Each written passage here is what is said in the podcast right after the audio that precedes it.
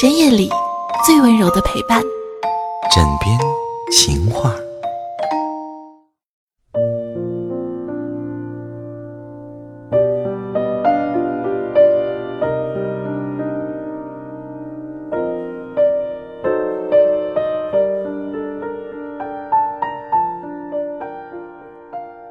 嗨，好久不见，我是二丫。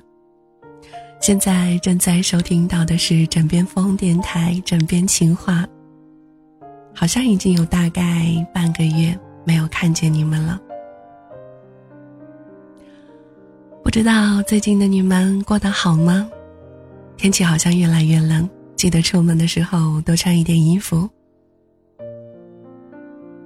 也不知道现在的你是刚刚结束完约会回到自己的家里，还是刚刚忙完一天的工作，或者说今天因为是周末的原因没有出门，一直在自己小蜗居里面。谢谢你们最近在私信上面给我的留言，我会觉得很感动。大部分的人都在说：“二雅去哪里了？不在了吗？” 我还在，我一直在这里。今天想要跟各位去分享一篇文章，叫做《我们为什么没有好好在一起》，是作业本的。我相信很多人都看过，尤其是去年有一部电影叫做《我想和你好好的》。好像真的发生了好多事情。这一年当中，我记得去年还是有人陪我一起去看的，但是今年的那个人已经不见了。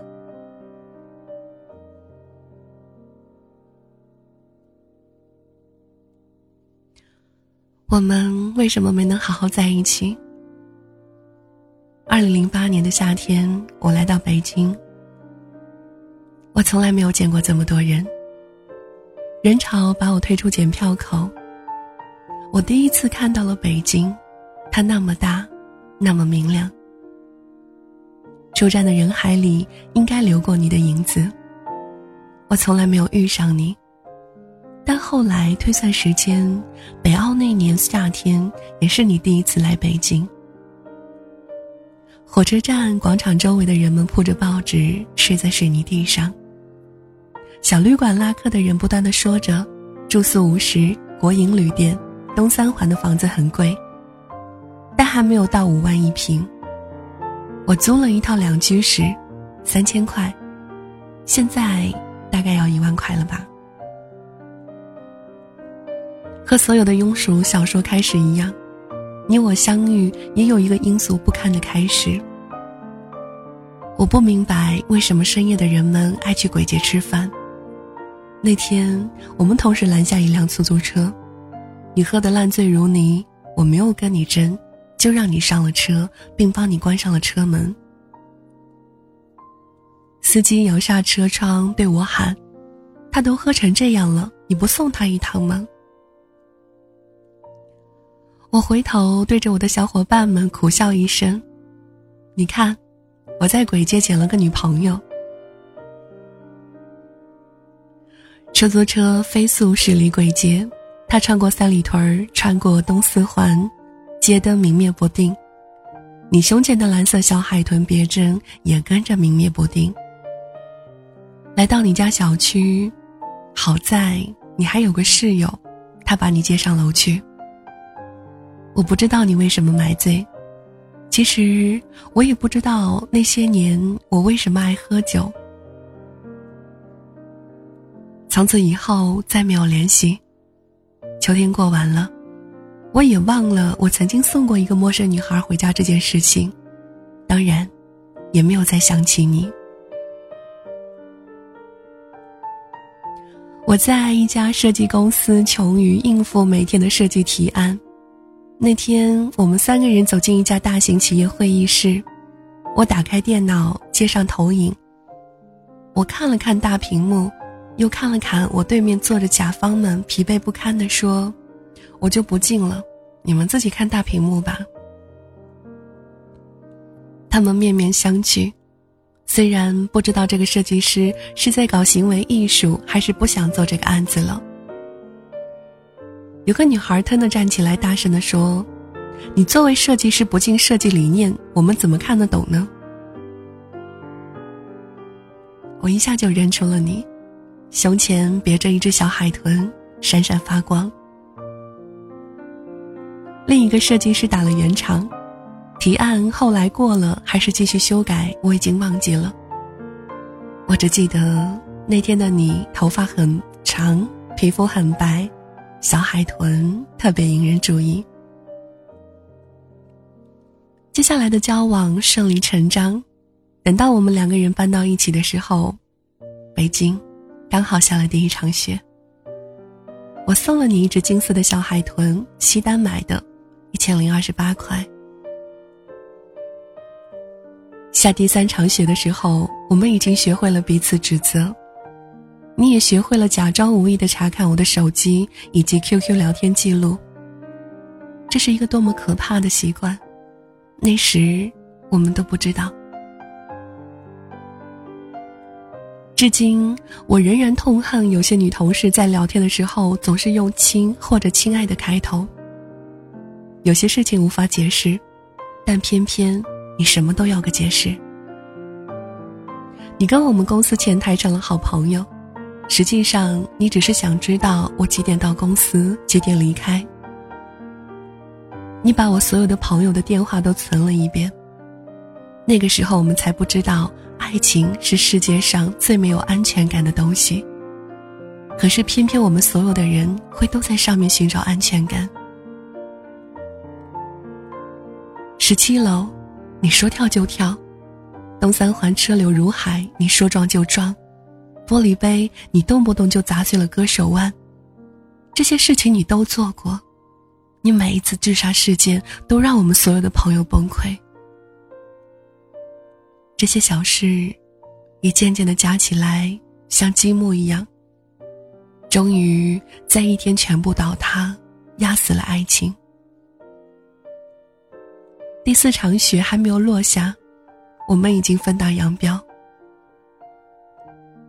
后来我们再没有见过。我搬走的那天，你坐在卫生间里哭着给我发短信。你说，洗衣机是我们一起买的，你每次看到他，眼泪止不住的流。你说每天都带着我送你的金色小海豚，觉得北京很安全。我没有回头，你也再没有找过我。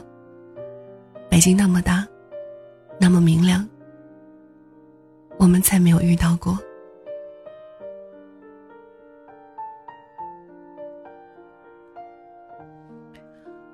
我从设计公司辞职，我跑到青岛，再没有给人提过设计方案。我开始厌恶这个行业，我换了手机，换了城市。甚至我换了一轮朋友，但我也不知道，这就是在躲着和你有关的一切。四年以后，我偶然点开了我的博客，清理了一下小纸条。忽然发现了你当年留给我的小纸条，上面说：“对不起，我控制不了我自己，我没办法不查你的手机，没办法不任性胡闹，我错了，我会改的。”如果看到这条留言，给我打电话吧。四年后的我才看见，顺着你的博客，我点开了你的微博。二零零九年空白。二零一零年，空白。二零一一年，你遭遇了浪漫的求婚，上千朵玫瑰。二零一二年，你们在五星酒店举办了婚礼，声势浩大。我像疯了一样的去看你每一张照片，你所有的衣服上都没有那只金色的小海豚。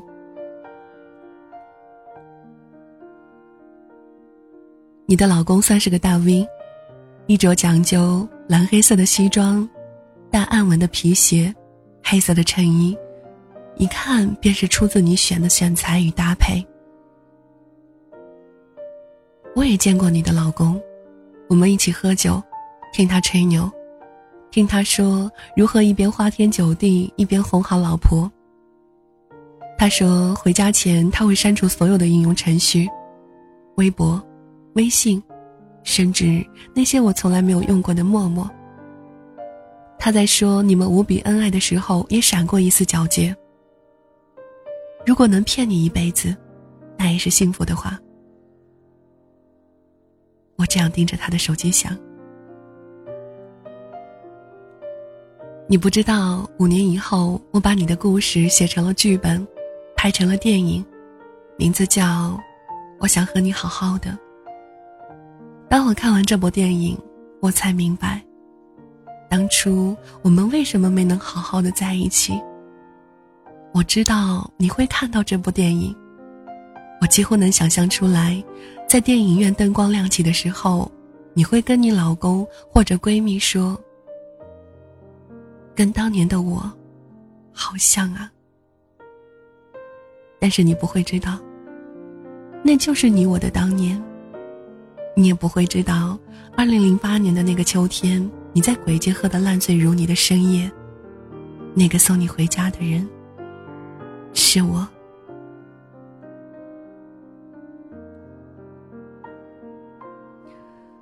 其实以前有在别的节目当中。做过这一期话题。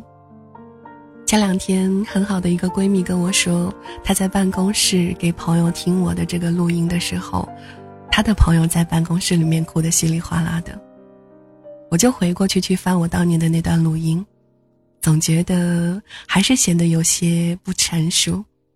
不知道，在一年之后的今天，再去录完这段录音的时候，我会不会？有不一样的感觉。可能今天的话题有些煽情，不过还是谢谢你的聆听。如果喜欢我的话，可以在我们的节目下方评论当中跟我互动，或者有什么问题的话，可以私信给我。解释一下，前段时间有很多人私信我没有回复，因为其实说实话，最近的身体不是很好，所以一直在调养。希望你们可以原谅吧。喜欢我的话，可以在喜马拉雅上面搜索到“治愈系尔雅”加关注就好了。有什么问题可以继续跟我私信，我会尽量回复你们每一个人，好吗？我们下期节目再见，拜拜。